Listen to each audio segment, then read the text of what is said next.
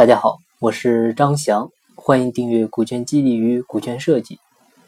今天呢，还是集中回答一下大家提问的一些问题。义乌的张总呢，前几天提问啊，我和朋友打算开一家公司，股份呢我占五十六，朋友占三十，另外呢预留了十四的股份作为期权池，在分红权上呢约定两人各占百分之五十，问这样是否合理？嗯，首先呢，我们需要明白一个事情呢，就是股份的权利呢有很多啊，不仅仅是在表决权和分红权上。嗯，很多大股东呢他会看重表决权，很多小股东呢会看重分红权。啊，除了这两个最基本的权利外呢，股份还有增值权、继承权啊、转让权啊，也是交易权啊，还有的就是知情权。你比如股东有权查阅公司的财务账本。啊，有诉讼权啊，等等啊。那我们再看张总的问题，我们之前讲过，股权结构如何设置合理啊？怎样的股权结构风险更小？一是最好呢有个大股东啊，再者呢股份不能平分啊，第一股东的股份大于第二加第三股东的股份之和啊，这样是比较合理的一个低风险的股权结构模式。嗯，那依据这个模式，我们来看呢。张总的这个股权的设置呢是没有太大问题的，自己五十六的股份啊，作为第一大股东，另一股东呢占股三十啊，也是低于否决权的比例。十四的期权制呢，呃，这里不知道是怎么设计的啊，最好的话是由张总自己代持就可以。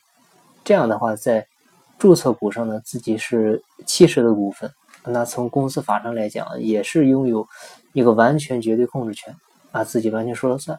那至于分红上两人平分是否合理，啊，这个要参考你们公司的实际情况啊和各自所在的价值啊以及其他各项因素综合来看才行。那张总的设计呢是把股份的表决权和分红权分开来设计的一个典型的案例。很多的中小企业老板呢可能会转不过这个心理来啊，他认为有多少股份啊就该对应多少的分红。啊，这个没错，但是呢，实际操作过程中呢，能够自己约定一下啊，会更加适合企业的一个健康发展啊。甚至很多老板做股权激励的时候，会考虑占大股啊，要控制权，把分红权呢让给激励对象啊，这其实是很合理的一种激励方式。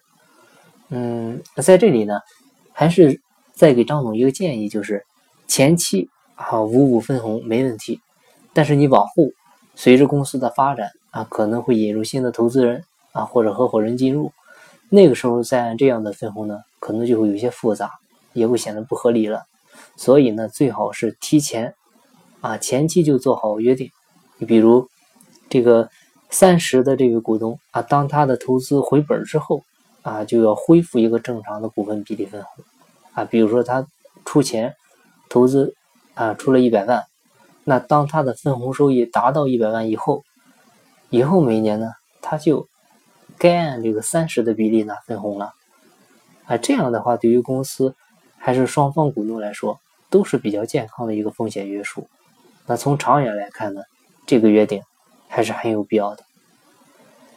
呃，再一个呢，是陈总问的一个事儿，就是合伙人协议啊，还有一些公司的内部章程和约束，是否具有法律效益？啊，还是就是一个君子协议呢？啊，是不是违约了就没办法追究？嗯，其实呢，这个事怎么说呢？我们知道干股啊，干股在法律上是没有这个概念的。那法律上呢，呃，讲的股份啊就是实股，但是呢，你和员工之间签的那个干股协议啊，它是受法律保护的啊，有法律效应。啊，就这个意思。那陈总问的这个问题呢，就和干股这个是一个道理。合伙人协议内部章程啊，只要合情合法、有约束啊，就是具有法律效应的。君子协议的说法呢，我是不太认同的，因为你签君子协议，还不如就是口头约定呢。啊啊，这里大家注意，别忽悠人啊，别怀着投机的心理去做协议啊。想做股权激励啊，你就痛痛快快的拿出五分来。来分，那当然是需要做增量激励了哈。但是呢，你一定要有这种胸怀啊，这种情怀啊，不然你想一下，哪个员工他愿意跟你一辈子？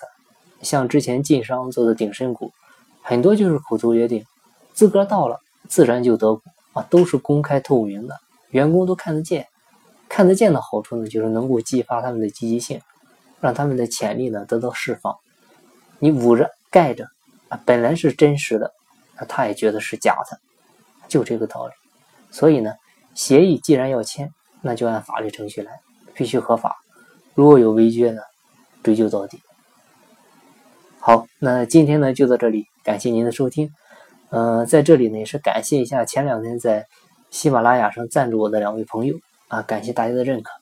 好，如果您有股权激励、股权设计方面的困惑，欢迎加我微信，咱们再深入沟通。我的微信号是三二八六三四九六幺。金不在西天，金在路上。我是张翔，下期再见，拜拜。